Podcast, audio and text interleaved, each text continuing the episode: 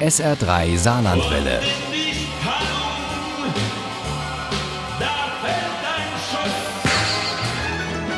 Der Krimi-Tipp. Wie leben? Bleibt alles anders? Um diese Frage dreht sich zurzeit die ARD-Themenwoche. Und damit hat sich vor einigen Jahren bereits ein Autor aus dem nördlichen Saarland beschäftigt und aus dem Stoff einen Krimi gemacht. Hammelzauber.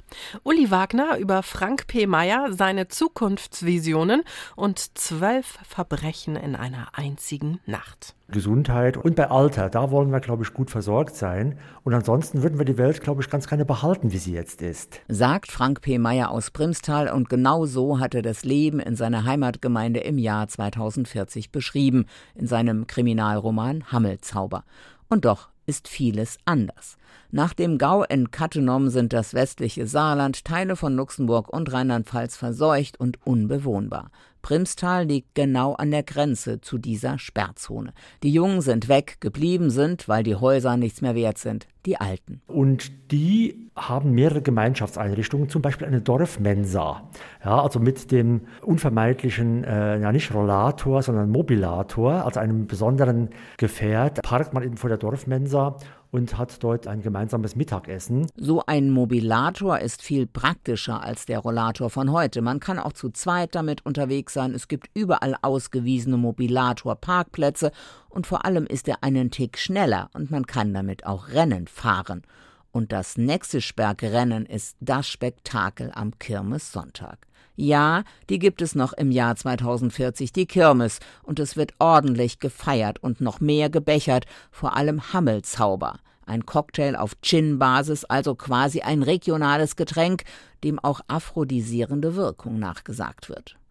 Und doch ist auch auf dieser Kirmes etwas gravierend anders. Also in der ersten Kirmesnacht passieren sonderbare Verbrechen von einem völlig unaufgeklärten Todesfall bis hin zu ganz komischen Kleinigkeiten, ja. Nun hat Primstal noch einen eigenen Polizeiposten und dieser heißt immer schon Harald, egal welcher Vorname in seinem Ausweis steht. Und der klärt einiges ja sozusagen auf Dorfebene. Ja. Der kommt entweder mit Polizeimütze auf oder kommt ohne Polizeimütze auf und wenn er die Kappe nicht anhat, dann weiß man, er versucht erstmal was inoffiziell zu klären.